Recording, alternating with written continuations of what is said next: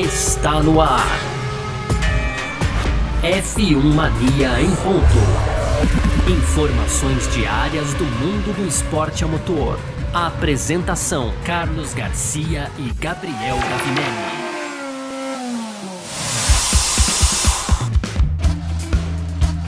É isso, valeu demais pela sua presença, valeu você que tá junto com a gente por aqui. Tá no ar mais uma edição do nosso podcast F1 Mania em ponto. A gente que tá sempre aqui de segunda a sexta-feira, trazendo um pouco do que tá rolando no mundo do esporte a motor, conteúdo do site f1mania.net. Você pode entrar lá também para ficar ligado em tudo que tá rolando aí no mundo do esporte a motor. Claro, seguir a F1 Mania nas redes sociais, site F1 Mania no Twitter, Facebook e no Instagram.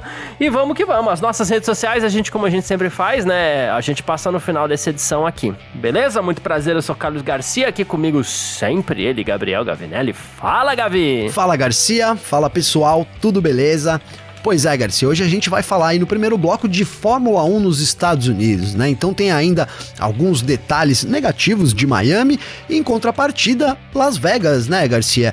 É, que já criou mais impacto até que o Super Bowl, hein? A gente vai explicar direitinho no primeiro bloco. No segundo, a gente vai falar de atualizações, né? Focado um pouco nos pesos dos carros, né? No peso dos carros, na verdade, Garcia. Então, Red Bull e Ferrari preparam atualizações aí importantes para o GP da Espanha. E para fechar, como sempre, nosso bloco de rapidinhas. E aí tem aqui George Russell, tem também é, o diretor técnico da Mercedes falando sobre o GP de Miami.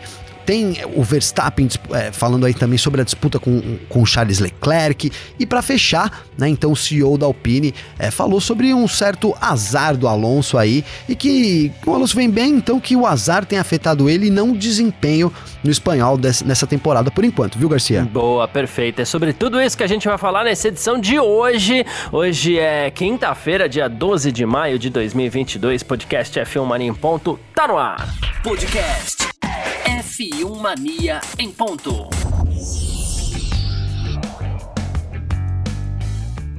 Começando então o nosso F1 Mania em ponto aqui dessa nossa quarta, dessa quinta-feira, na verdade, né, dia 12 de maio.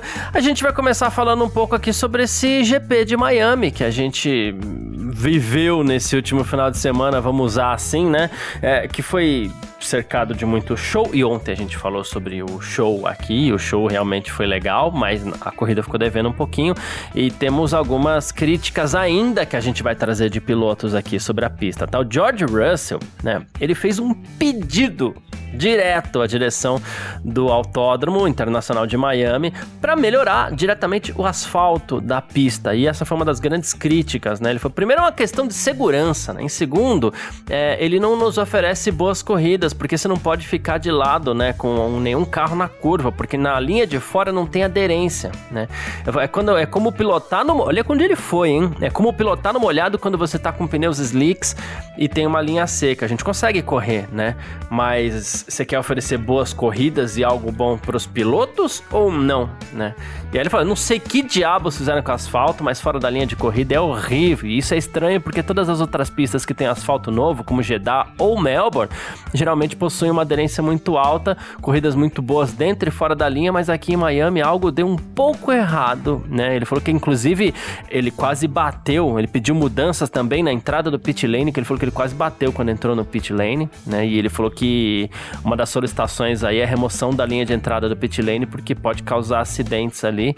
E isso foi pedido, segundo ele, e não foi implementado, Garcia. É, pois é, Garcia. Na verdade, a gente teve uma mistura nova ali, né? O, o, o asfalto de Miami, ele era um, uma mistura nova ali. É, é, eu tô tentando achar que se é granito, Garcia. O que, que exatamente tem na mistura ali? Uhum é, que eu não me lembro agora. Então eu vou ficar devendo essa informação para vocês, tá? Mas procurem aí porque é, ele é com, um composto ali, né? Então não é um, um asfalto igual, um composto. E diz que ele, é, ele é ecológico, né, Garcia? Uhum. O, grande, o grande barato, vamos dizer, desse, desse asfalto de Miami aí é que ele é ecológico. Mas então o que a gente viu lá durante a corrida foi muito o que o, o, o próprio. É, foi, foi o Russell, né, Garcia, que falou, porque é isso, a gente não tinha possibilidade, né? Os pilotos não tinham a possibilidade de sair do traçado. Por quê? Porque fora da pista, então tava umas espécies de pedrinha, aquelas pedrinhas, né, Garcia? O, o, o, asfalto soltava não só a borracha dos carros, aquela sujeira que a gente já tá acostumado é, em outros circuitos, mas também soltava detritos, né? O próprio asfalto soltava detritos que ficavam espalhados ali é, nas curvas, principalmente nas curvas, então impossibilitava é, de você poder colocar de lado, né? A gente viu em, em, né, que as ultrapassagens tinham que ser muito em cima, né? Então chegava em cima da curva ali, você tinha que fazer a ultrapassagem. Se você colocasse de lado muito tempo, né, muito tempo antes, você perdia, é, na verdade, toda a aderência e acabava perdendo a velocidade e o desempenho também, cara. Então, é, foi um tiro no pé, né? O GP de Miami aí tentou ser mais sustentável, ser mais verde, trazer essa novidade, mas acontece que prejudicou muito a corrida. Uma corrida que já foi prejudicada pelo próprio trajeto, né? Pelo próprio traçado, vou colocar aqui nas palavras mais técnicas, né? O próprio layout do, do circuito já não, não favoreceu muitos pilotos, principalmente aquela seção sinuosa ali, debaixo da, dos viadutos ali de Miami e tudo mais. E aí a, a gente teve esse agravante que foi o asfalto, né? Então a Fórmula 1 falou já de mudanças pro ano que vem, mas não falou sobre essa substitu substituição do asfalto, Garcia. Mas eu acho que é evidente aí que algo precisa ser feito também quanto à superfície lá e não só ao layout de Miami, né, Garcia? Sim, sem dúvida. É isso. Quem também fez críticas aí nessa semana foi o Carlos Sainz, né? E ele falou sobre a chicane, aquela chicane estranha da, das curvas 14 e 15. E isso é um ponto muito legal, muito legal assim, né? Muito importante que ele toca aqui, eu acho importante observar, porque ele fala assim, ó, é, essa chicane para esta geração de carros pesados e largos, quando você passa por essas duas zebras, quase parece que você precisa de um pouco de sorte para contornar. E assim, às vezes você consegue. Ele falou, mas é um ângulo estranho, o carro balança muito, é uma curva um pouco artificial e acho que ela pode ser facilmente alterada para ficar um pouco diferente, criar uma combinação melhor, porque a pista é nova, então é, você também vai passar sempre por essas fases. A gente já está em contato com a FON, com o Ross Brown também, com a sua equipe para resolver montar um circuito melhor, né? E quando ele fala sobre a geração de carros, caramba, né? Essa, essa pista foi criada para a Impressionante, né, Garcia? Tem, Impressionante. É, que tem essa, essa geração e pronto, é assim. Então se criou para essa geração de carros, porque não se estudou isso, né? Isso que é impressionante, como você falou. Não, aí. é impressionante, cara, porque é, você cria novas regras, você, você sabe do tamanho do carro, e aí você promove um, um grande prêmio. É, ali, aquela sessão, além de ser muito sinuosa, era bem apertada, né, Garcia? Ali, e totalmente, uhum. assim.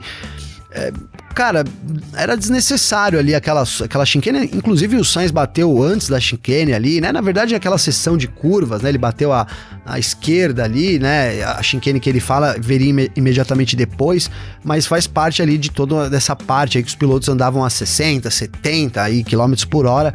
É, então, é, é, é, exatamente o que você falou, não dá para entender, né? A Fórmula 1 traz um novo conceito de carros e, e, e, tal, cria uma nova corrida do zero, sabendo do conceito dela aí, alinhado e tudo mais, e aí a gente tem esse, esse tipo de coisa, né, cara? Isso favoreceu demais aí as equipes de reta, né? Por exemplo, a Red Bull, né? Então, a Red Bull é, a gente falou aqui, cara, a Ferrari ficava encaixotada ali também, né? Colava muito nesse setor ali, mas é, não tinha como, né? Não havia maneiras, além do, do, do, circuito ser muito sujo, do asfalto ser ruim, é, da betoneira ter entrado lá também, ter atrapalhado tudo, que a gente teve isso também, né? Agora eu me lembro, Garcia, a betoneira entrou para consertar a parte do circuito, acabou vazando fluido na pista, foi um rolo lá também hum, com relação hum. a isso, né? É, é, então é, a gente tem é, é, esses fatores aí, além de tudo, essa chicane aí para atrapalhar. Então, é, favoreceu os carros de reta e desfavoreceu não só as equipes, como o espetáculo no geral, né, Garcia? Sim, sim, sim. É isso. É, é recapeamento de pista da sexta pro sábado. Olha, é, sim. teve muita coisa. E como você falou, é muita coisa para pensar até o ano que vem. Vamos ver. A gente espera que. Tem tempo, tem muito mais tempo do que, por exemplo, teve Jeddah para corrigir os seus problemas de um ano pro outro, porque foi a penúltima corrida do ano passado e foi a terceira desse ano. Miami vai ficar mais ou menos ali na mesma época do ano, então tem tempo ainda para corrigir. Resta saber se vão corrigir, né? Mas Fórmula 1 nos Estados Unidos não é só crítica não, Gavi. A gente tem coisa boa para falar também. Olha só que legal, anúncio da Fórmula 1 em Las Vegas criou um impacto quatro vezes maior do que o Super Bowl. Isso segundo o Stefano Domenicali, que é o CEO da Fórmula 1 agora, né? Então, é, assim, ele falou assim: a gente falando, falando da temporada 2023, a gente anunciou a estreia do GP de Las Vegas para novembro. Né? Vai ser uma corrida sábado à noite, pela icônica cidade.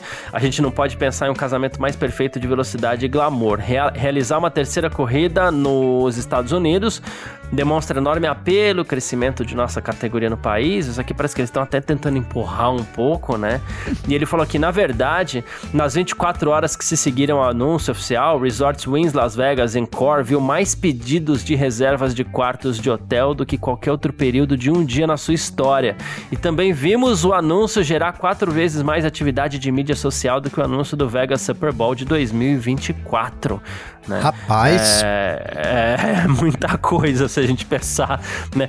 Claro, é muito dinheiro investido também em publicidade na Fórmula 1, a gente não pode esquecer. Existe a velha regrinha da publicidade, né, no marketing digital, inclusive, que são números mais é, precisos, o pessoal fala muito isso, né? Ah, mas eu ganhei 3 milhões de reais com um produto, vamos supor, né?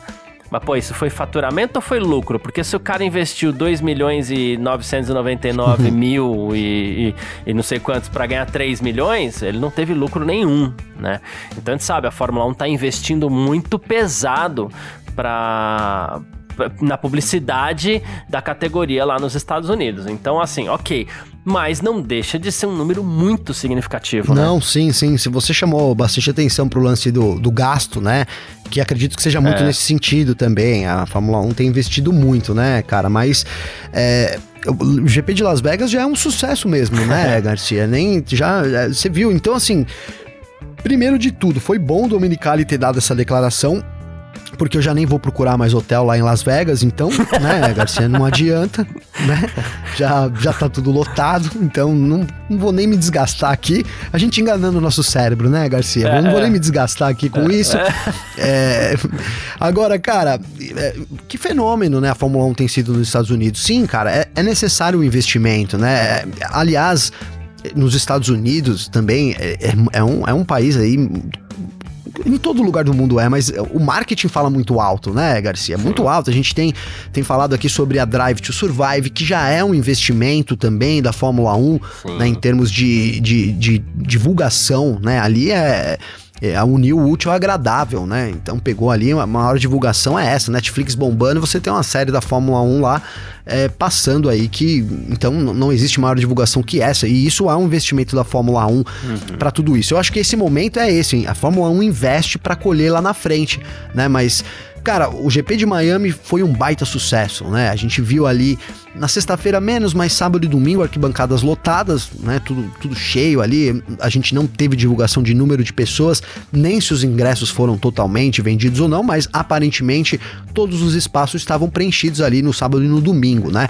E, então atingiu, digamos, o objetivo, além também da audiência da TV. A gente trouxe ontem aqui, que foi aí recorde de audiência da Fórmula 1, então é, impressionante aí, chegando perto da NASCAR, né? para se ter é, ideia. É. Apesar de da Fórmula 1 estar tá em TV aberta e a NASCAR em TV fechada, isso é muito importante. Você trouxe isso ontem, isso é realmente muito importante. Mas então, isso a gente vê o crescimento da Fórmula 1 nos Estados Unidos. Cara, e depois desse, desse ponto, depois desse GP de Miami, eu quero ver Austin, né? Vamos lembrar que Austin no ano passado, ou foi passado, acho que foi o ano passado, já foi 400 mil pessoas, Garcia. Né? Então já, já foi um recorde de público aí que deve ser que foi quebrado na verdade pela Austrália né, nesse final de semana. Espero que eu esteja falando os nomes certos, mas eu sei que os recordes já foram que, já foi quebrado também. Espera-se inclusive que Silverstone quebre esse recorde de novo. Então a gente vem num sucesso de público muito forte. Arrisco dizer que se vai quebrar recorde é, em Austrália, Estados Unidos, Silverstone, Brasil aqui no fim do ano também deve ser outro lugar que vem já em crescimento, deve quebrar esse recorde. Então a Fórmula 1 é um sucesso absoluto e essas corridas, digamos que extras aí, essas, né, que eu vou colocar Miami assim e Las Vegas também, tem se provado que são um grande sucesso. É, acredito que seja até verdade também esse lance do, né, do Dominicali de não ter hotel e tudo mais é bem por aí aí, porque o apelo também é muito grande, viu, Garcia? É isso, perfeito. Bom, a gente falou aqui de Fórmula 1 nos Estados Unidos, a gente aproveitando essa semana para você ver como é, parece ter dado mesmo muito certo é, a gente passou a semana inteira falando do, do, do, GP de Miami aqui, né? Todos os dias aí a gente ainda citou o GP de Miami, porque além de tudo ele, tá, ele ainda gerou muito assunto. Então, e a gente, claro, na medida do possível, quando necessário, a gente fala mesmo. A gente fala aquilo que a gente acredita ser, ser necessário falar e a gente não tem essas amarras aqui, né, Gabriel? Não, Vamos graças lá. a Deus. É, é isso. Bom, partindo aqui então pro nosso segundo bloco. F1 Mania em ponto.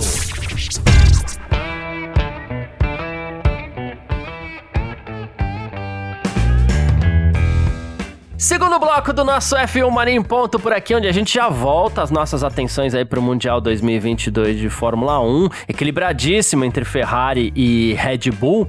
E aqui o que a gente tem? A gente vai falar de um problema que a Red Bull enfrenta desde a primeira etapa, que é um carro muito pesado. Um problema que muitas equipes enfrentam, claro, mas a Red Bull tá ali, tá brigando pelo Mundial, ela precisa resolver essa questão do peso para ontem. E aparentemente, né, a Red Bull vai levar atualizações no seu carro para o Grande Prêmio da Espanha, que de acordo com o Helmut Marko, né, finalmente vai permitir que o carro atinja o seu peso ideal, né? Então, olha só, são 795 quilos e depois que foram aumentados para 798 quilos de peso mínimo, né?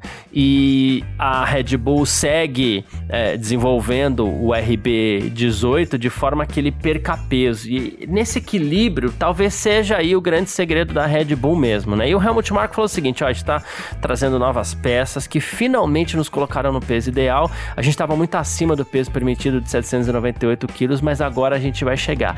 Se chegar de vez, é mais um problema para Ferrari, né, Gabriel? Não, mais um problema, cara. Eu vi essa notícia aí e fiquei preocupado, né, Garcia? Assim, pensando como ferrarista, não sou ferrarista, mas fiquei preocupado se, se eu fosse, né? Porque se né? colocando, né? exercendo, fazendo um exercício de empatia, é. né, Garcia? É de, é de ficar com o cabelo em pé, né? Para aqueles que têm cabelo, porque eu também não tenho cabelo, então não fiquei com o cabelo em pé, mas fiquei apreensivo, né, Garcia? Porque a gente falou aqui já, né? E aí eu vou sempre puxar a sardinha pra gente também, né? Uns 20 dias atrás. Isso também é óbvio, né? Cara, se a Red Bull muito forte, né? A Red Bull batendo de frente uhum. aí, desde a primeira etapa, na verdade, com a Ferrari Ferrari. A gente já viu um, um, embate ali. A Ferrari superior, a Red Bull com muito mais problemas, mas mesmo assim sendo um, um adversário digno, né, para a escuderia.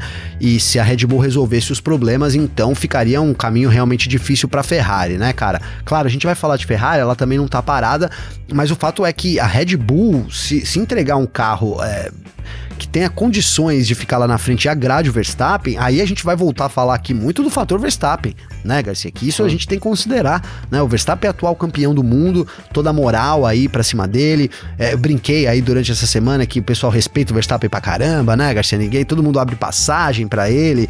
É, é, um pouco de brincadeira, mas isso. É, porque o Verstappen vai e, também é, é, é, tipo assim, né? É tipo aqueles motoqueiros que sabem andar em São Paulo, né, Garcia? Eu tenho um amigo meu que é motoboy e tudo, é enfim, chame como quiser aí, mas ele ele sempre diz para mim, cara, o esquema de andar de moto em São Paulo, principalmente, é você se antecipar né? Então você tá olhando aqui, você já tá fazendo as manobras lá na frente, né? Você tá ali, o carro tá mais rápido que o carro, o carro vem, você já vai. Não é ficar ali no meio, ali embolando. O Verstappen é um pouco assim, né, cara? Ele, ele, não, ele, não, se, ele não para diante de uma situação, né? Ele é, ele é muito ativo, cara. Então, por isso que dá essa impressão que todo mundo abre para ele. Na verdade é que ele vai chegando e chega com tudo dando o pé na porta, né, Garcia? Mesmo o Sainz aí que a gente criticou, eu critiquei na largada lá, né? ele não fez a função dele lá como segundo piloto de proteger proteger o Leclerc, era muito difícil, né, você ter, a, a, né, você conseguir fazer alguma coisa ali, porque o Sainz tinha toda a pressão pro lado dele, o momento do Sainz é complicado, né, então esse lance do, do, do, do Verstappen, né, tem muito, não é que a galera só respeita ele, tem muito a ver com isso também, né, o Verstappen se coloca nesse lugar aí de motoqueiro que sabe andar em São Paulo, Garcia, então exatamente isso, né, cara? E aí a, a, Ferrari vai ter um problema sim, porque vai ter um carro, piloto a gente sabe que tem. Agora, claro, a Ferrari também não está parada, né, Garcia? A gente sabe, foi a primeira corrida lá, o Matia Binotto, chefe então da Ferrari, já disse, ó, a gente tá bem, né, mas não somos favoritos. Tudo vai depender da curva de desenvolvimento ao longo da temporada, né? Então, assim como a Red Bull vai trazer atualizações e deve ter um carro melhor na Espanha, né? Então, daqui um pouco mais de uma semana, deve acontecer o mesmo com a Ferrari também. É, e o, o Charles Leclerc ele até fala sobre isso, né? Ele falou assim: olha, é, ele foi perguntado sobre o bom histórico de atualizações da Red Bull em meio à temporada. E a Red Bull trabalha bem nesse sentido mesmo, né? Ele falou: olha, preocupação não tem, não. Eles estão melhorando, claro, né? Todo mundo esperava que eles estivessem melhorando. Eles são uma equipe muito forte, a gente sabe disso. Mas não é uma surpresa, né? Ele falou assim: só que eu tô confiante na minha equipe, tenho certeza que a gente vai ter atualizações que vão nos levar de volta volta ao topo. E ele já coloca o de volta ao topo aqui você já vê o implícito ali, né? A Red Bull está melhor, segundo ele. Estamos trabalhando bem e temos trabalhado bem nos, do, nos últimos dois anos para voltar ao topo, então espero que essa, essas atualizações nos ajudem a desafiá-los novamente. Ele já, assim, ele aceita a situação, acredita na Ferrari, claro, mas ele aceita a situação que a equipe está no momento, né? E é isso, não tem como você esconder muito, porque realmente a, a, a, a Red Bull tá melhor, né, Gavi? Tá melhor, Garcia, né? Mostrou isso. Eu até fiz um vídeo, vou dar o spoiler aqui, tá lá no em dia no YouTube, né? Então que a, a Red Bull tinha dado um checkmate na Ferrari, Garcia, né? Vou comentar aqui rapidamente isso em Miami porque eu já até falei, mas vou repetir. Então, porque assim, Garcia, é, o, o, a forma do, a diferença de desempenho dos carros, apesar de não ser tão grande, vamos dizer, em uma volta rápida, é, o, o estilo do carro que a Red Bull criou favorece demais, cara, com todas as regras, com, com, o cenário que a gente tem em 2022, que até não era um cenário, não sei, né, pra gente não era tão previsível assim, talvez lá pro Adrian Newey era, até, até por isso que o carro é nesse formato, né, desse jeito, né, Garcia? Mas o que acontece? A Ferrari, ela consegue ser muito rápida na qualificação porque não tem uma Red Bull na frente, né, nas curvas. Então, nas curvas, a, a Ferrari vai, é muito rápida, faz a pole. Mas acontece que quando tem uma Red Bull ali na frente, não consegue ultrapassar porque na reta a Red Bull é muito superior. E é aí que tem esse checkmate, né? Então, apesar de andar próximo um ao outro, né, na reta a Red Bull abre vantagem, depois o Verstappen pega e fica, o Leclerc pega e fica esse jogo aí de empurra-empurra. Eu, eu disse, né, que em Miami lá, se tivesse mais mil voltas e 45 paradas, Garcia, teria, exagerando, né? Teria dado o Verstappen, né? Porque ficou ali, era uma situação incontrolável ali, né? Fora o desgaste de pneus também da Ferrari, que nesse momento parece ser maior do que a Red Bull. A Red Bull tem um carro mais equilibrado, né? O problema da, da Red Bull que não parece 100% resolvido, até porque é, não, não dá pra gente dizer que tá 100% resolvido. Talvez esteja, mas a gente precisa de provas concretas para dizer isso, né? Porque o Verstappen teve problemas na sexta-feira, lá em Miami e o Pérez durante a corrida, né? Uma redução ali de 30% da potência, então é, continua sendo a confiabilidade o calcanhar de Aquiles da Red Bull, Garcia, mas aos poucos vai se livrando desse problema. O Horner já disse que tá trabalhando é, estritamente aí com a Honda, então já, já né, alegando aí que o problema é no motor e logo eles devem ter uma solução para isso, né? Então é, é isso, cara. A curva de desenvolvimento da Red Bull a gente sabe que é alta. Da Ferrari, a gente nos últimos anos não teve muito como acompanhar, principalmente se, tá, se tratando de briga pela, pelo campeonato, né? Ano passado foi um ano bom da Ferrari, sem dúvida nenhuma, é, principalmente comparando com os anos recentes, mas a gente vai ter que, nesse ano, aguardar para ver se a curva de desenvolvimento da Ferrari vai acompanhar a curva da Red Bull para a gente ter essa briga até o final da temporada, Garcia. Boa, perfeito. Uh, bom, a gente vai partir aqui então para o nosso terceiro bloco. F1 Mania em ponto.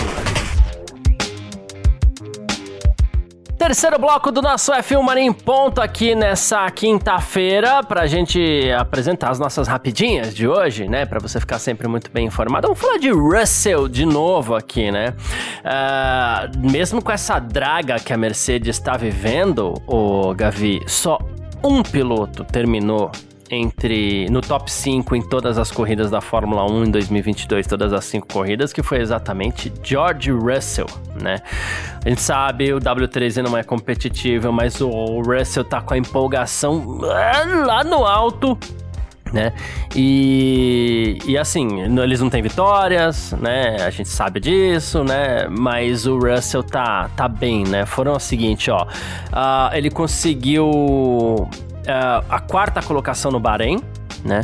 Depois ele conseguiu de novo quarto lugar na Arábia Saudita, né? E depois mais duas quintas colocações, né? Na Austrália é, e também em Imola.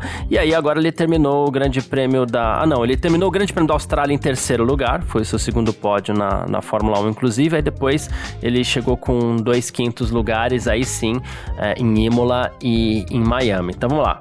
Quarto no Bahrein, quinto em Jeddah terceiro em Melbourne e quinto em Imola e também agora aqui no Grande Prêmio de Miami.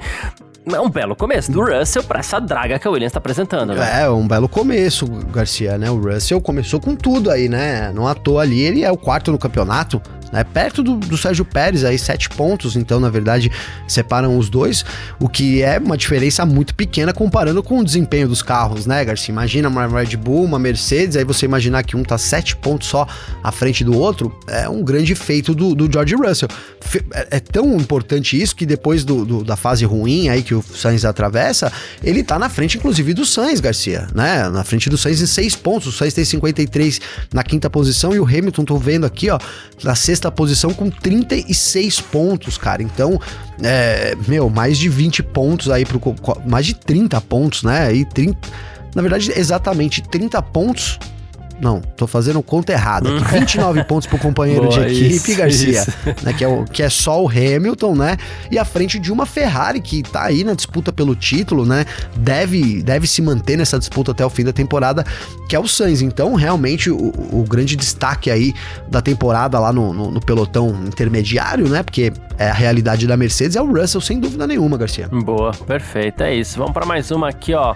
Ah, o diretor técnico da Mercedes, o Mike Elliott, né? Ele falou novamente sobre as atualizações que a Mercedes levou para Miami, os problemas com o salto novamente, porque a Mercedes começou bem, né? Ele falou assim: olha, as asas que a gente levou para Miami realmente foram exaustivamente testadas na pista, né? As asas que a gente tinha trouxeram desempenho que a gente esperava e assim a gente conseguiu dar um passo à frente, né? Segundo o Mike Elliott, né? Ele falou assim, mas em termos de rejeição aqui, a gente colocou, coletou muitos dados, né? Aqueles dados do que deu errado, né? E cada vez que a gente vai para a pista, a gente aprende mais é, sobre o carro, mas a gente ainda precisa entender o carro mais rápido que os nossos concorrentes.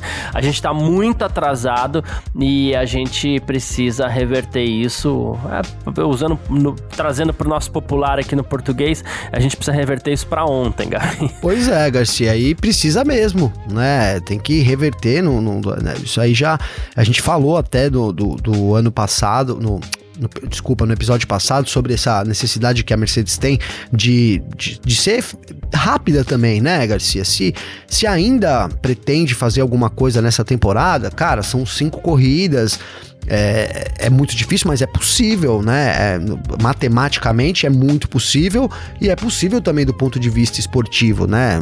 Uhum. Claro, seria um grande feito já do, dos dois, né? Do, é. do, Russell ou Hamilton e da Mercedes também, mas não é impossível. Mas o fato é que o tempo vai passando, né? E, e aí ficou evidente, Garcia, para mim, né? Eu, eu tiro como conclusão dessa história é que ficou evidente que a Mercedes percebeu desse, desse defeito, percebeu que o Zero Pod lá não deu certo logo no começo, só que para poder a, alterar tudo isso precisava alterar a estrutura do carro, né? O chassi e aí, consequentemente, o restante das peças. E isso leva um tempo, né? Então, é, eles absorveram ali muito em conta do Wolf, ali ficou dando uma enrolada para confirmar. Agora eles confirmam um problema muito próximo de apresentar uma solução. Então eu vou dizer que eu tô bem, bem, bem animado aí, na verdade, para essas, uh, essas upgrades aí que a Mercedes vai trouxe em Miami, né? E que vai levar também para Espanha daqui 10 dias mais ou menos, Garcia. Boa, perfeito. Tem mais aqui, ó. É, eu acho legal até trazer essa aqui, porque é algo que você fala muito, Gavi. Então queria muito te ouvir sobre isso. Sabe o Julian Palmer? Julian Palmer é piloto de Fórmula 1, é, filho do Jonathan Palmer e ele é comentarista de Fórmula 1 agora também, né? E ele falou que o Max Verstappen não precisa se preocupar muito com o Leclerc nesse momento, não, tá? Porque ele falou assim: olha, é, o Leclerc não dificulta as coisas pro Verstappen. Ele falou assim: o Leclerc imediatamente abriu caminho na curva 17 para ele assim que o Verstappen apareceu no espelho da Ferrari, né? E isso foi uma brilhante oportunidade de ultrapassar. Aí ele falou assim: as ultrapassagens para a liderança de uma corrida não são muito fáceis, né? Não podem ser tão fáceis assim, principalmente contra um piloto que é quase certamente é o seu principal rival na luta pelo título. Então ele tá numa linha muito parecida com aquela que, que, que você falou. Maximum respect, né? Isso. Embora é, eu vou fazer um complemento aqui ao que o Julian Palmer falou, é o que você mesmo fala eventualmente, Gavi. Ah, o, no começo da temporada, no GP da Arábia Saudita, por exemplo, a gente chegou a usar a, express, a expressão aqui: ah, o, o Leclerc não vende tão fácil assim pro Verstappen, porque os dois se conhecem, porque ali foi uma batalha bem dura, né? Não. Então, é, não sei. Eu vou deixar para você falar que você tem tocado mais nesse assunto. Cara, é, eu, eu acho que primeiro assim, eu acho que sim. Eu acho que o, o, o, Verstappen, nesse momento, não precisa muito se preocupar com o Leclerc, Garcia. É, primeiro, porque a Red Bull tem um baita de um carro, e o Verstappen tem uma confiança que sobra, né, cara? É e tem motivos para isso, né? Uhum. Porque uma coisa é você falar, não, eu sou bom pra caramba e eu vou lá e vou fazer e tal, né? E outra coisa é você ter isso em números, em prova, né? Você ser campeão do mundo, né, Garcia? Você superar o cara aí que vinha é, ganhando tudo, o carro que vinha ganhando tudo. Isso dá uma moral pro Verstappen, uma tranquilidade, cara, diferente. A gente vê um Verstappen diferente, né? Então, primeiro, eu acho que essa vantagem emocional já começa pro lado do Verstappen, né? E aí ela vai aumentando conforme vai passando o tempo, Garcia. É verdade que lá na Arábia a gente teve um embate ali entre os dois. O Leclerc, né, a gente diz que ele parece que eles sabem mais o limite um do outro, né, Garcia? Tanto o Verstappen com o Leclerc, quanto o Leclerc com o Verstappen. Mas na última corrida, a ultrapassagem do Verstappen foi preocupante mesmo, Garcia, né? Porque o, o, o Leclerc não ofereceu resistência. Cara, a gente sabe, eu até falei agora sobre isso, que não tinha chances para mim, né, da, da, da Ferrari levar essa vitória sobre a Red Bull, tá? Em mil voltas eu falei aqui. Mas uma coisa é você saber que você vai perder, uma coisa é você não oferecer resistência, Garcia, né?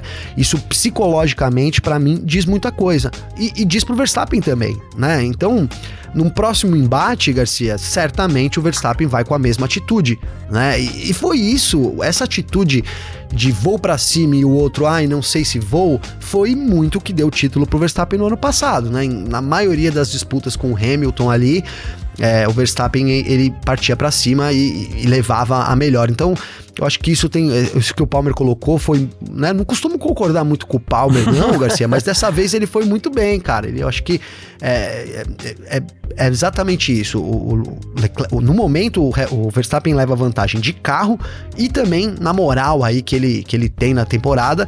E aí se agravou da, depois dessa disputa, então lá em Miami aí, onde o Leclerc não ofereceu resistência, certamente na próxima oportunidade o, o, Le, o Verstappen vai partir para cima com tudo, né, esperando aí esse, essa mesma facilidade que ele teve. Vai, vamos ver se o Leclerc dessa vez vai dificultar. Ele devia ter dificultado, Garcia, ele podia ter voltado para dentro da pista, entendeu? Ele poderia ter feito uma manobra diferente e, e assim, vou dizer que ele abriu, mas parecia que ele sabia que era inevitável a ultrapassagem, então deixou ir ali uma espécie de, ah, não vou perder tanto tempo, mas se tratando da P1, numa disputa ali, Garcia, oitava volta, né? Mas, é, acho que ficou devendo um pouco de agressividade também. É, eu vou, vou, fazer, vou tentar colocar um lado contrário, porque eu até, fui até puxar aqui o meu relato, relatório de, de, de corrida aqui. O Verstappen passou o Leclerc na volta 9. Tinha muita volta pela frente ainda, né? Aí pensando num estilo diferente, será que o Leclerc não quis degradar ainda mais os pneus dele e eventualmente falar assim, poxa, eu vou tentar retardar um pouquinho a minha parada nos boxes aqui, sei lá o que, que eu vou fazer. Porque a gente sabe, a disputa degrada o pneu também, Sim. né? Ainda mais para um carro que tem essa dificuldade, né? Será que não foi um lance muito de eu vou aceitar a minha dificuldade aqui e, e, e segurar um pouco a minha onda para eu não piorar a minha situação? Eu acho que pode ser muito isso, Garcia. Deve ter sido isso, inclusive, né? Deve ter sido isso, sim. Ele, é o que eu falei, ele sabia que era iminente a ultrapassagem, então já. Só que, cara, é, uma ultrapassagem na Fórmula 1 pela liderança diz muita coisa, Garcia, uhum. né? Se você tá lá atrás, eu, né, tudo bem, você tá lá atrás, pô, vou ficar aqui, né, perdendo pneu, deixa o cara embora, não tem. Agora, valendo a liderança, cara, eu acho que isso é o que eu falei, para mim, isso dá moral pro adversário, cara, certo. né? Você, você acaba é, fazendo com que um adversário cresça para cima de você, né? Você abrindo um espaço. É, é, lógico assim, cara, que eu falo que o Verstappen vai partir para cima, e, e, imaginando que o Leclerc vai abrir o espaço, e no fundo é um pouco de brincadeira, porque a gente sabe que não é bem assim, né? Mas o psicológico e o detalhe resolve muita coisa, uhum. né, Garcia? Então, talvez é, o, Leclerc ter cedido a posição facilmente para o Verstappen, pode causar problemas nessa disputa com ele de posição. Mas é óbvio, cara, que ali teve um, um, um pensamento, sim, tô, tô, concordo com você totalmente, que o pensamento foi nesse. De repente eu faço outra corrida, vamos fazer, pô, já que eles estão mais rápido, deixa ele embora, eu faço uma parada diferente aqui e tal. Mas, de novo, valendo a liderança, cara, da corrida, tinha que ter dificultado um pouquinho mais. O Verstappen teria dificultado, Garcia, mesmo com o pneu mais ruim. Boa, perfeito. Ah... Você acha que não teria, Garcia? Hein? Ah, o, o Verstappen. Verstappen, acho que sim. teria dificultado, não teria, teria velho? Teria. teria dificultado, né? Vamos pegar aí o Senna, teria dificultado, cara, né? É, eu não sou, né, eu sou um grande fã do Senna, meu ídolo, mas assim, né, é um cara que teria dificultado. Né, vou lembrar de outro aí, é, o próprio Michael Schumacher, cara, teria dificultado, teria vendido, vendia muito caro as ultrapassagens, né? Então acho que é, você criar esse, essa característica de, olha, o Leclerc tá lá, tá uma draga, tá uma merda, mas para mim passar ele não vai ser fácil, velho. Né? É importante, então por isso que, que para mim aí vacilou um pouco o Leclerc. Boa, perfeito. Mais uma aqui, ó, é sobre Fernando Alonso, Gavi. A gente sabe que a temporada dele é, não tá lá essas coisas, né? Mas ele tem o apoio ainda do Lohan Rossi, que é o CEO da Alpine, né? Ele falou assim: ó, a gente tá meio frustrado quanto a ele e tal, ele só tem dois pontos, né? E se você perguntar pro Alonso ou pra outras pessoas, todo mundo tá dizendo que ele tá sempre entre os quatro melhores pilotos ali, né? É, mas é, ele só teve muito azar. Ele teve problema de carro na Arábia Saudita, na qualificação na Austrália, e depois ele sofreu uma batida ali do Mick Schumacher. É azar o Alonso ou será que. É, não sei, não é bem isso. Olha, Garcia, é, assim, cara, a gente sabe que, que o, é difícil falar só em azar, né? Porque eu não é. acredito só em azar, cara. Eu acho que as coisas caminham lado a lado, né? Você acaba se desconcentrando, acaba por um momento sendo um pouco mais displicente. Então acho que tem, tem muito relacionado a isso. É, o Alonso tá com um pouco de azar, assim como o Hamilton talvez esteja com um pouco de azar, né? Ali as paradas, as coisas não encaixam, né? E acho que fazendo essa comparação, talvez o Hamilton esteja com mais azar do que o Alonso, né? Porque realmente ali, é, né, no, pro Hamilton, por exemplo, a última corrida ali foi uma situação né, dramática, não tinha muito o que fazer, mas é, eu não acho, cara. Acho que tá, tá, tá junto. Por exemplo, o erro do Alonso ali que custou 5 segundos para ele contra o Gasly, né? Ali não foi azar, uhum. né, Garcia? Ali foi precipitação.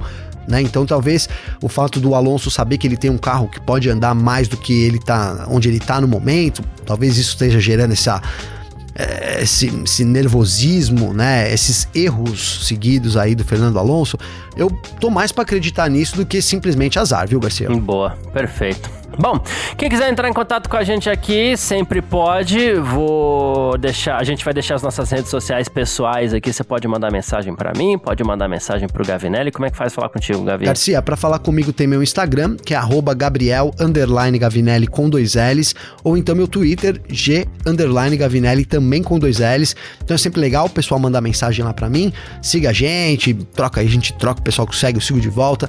E é isso, Garcia. Tamo junto. Boa, perfeito. Quem quiser entrar em contato comigo, meu Instagram, arroba carlosgarciafm, meu Twitter, arroba carlosgarcia. Gosto muito de trocar ideia, então vamos que vamos, chega junto. Tamo junto, é isso. Um grande abraço. Valeu todo mundo que ficou acompanhando a gente até aqui, todo mundo que tá sempre acompanhando a gente aí, isso é muito importante pra gente. Muitíssimo obrigado, valeu, grande abraço. Valeu você também, Gavi. Valeu, Garcia, tamo junto. Um abraço também, parceiro. Abraço para todo mundo. Até mais, mano. É isso, tamo Tamo junto, tchau. Informações diárias do mundo do esporte a motor. Podcast F1 Mania em ponto.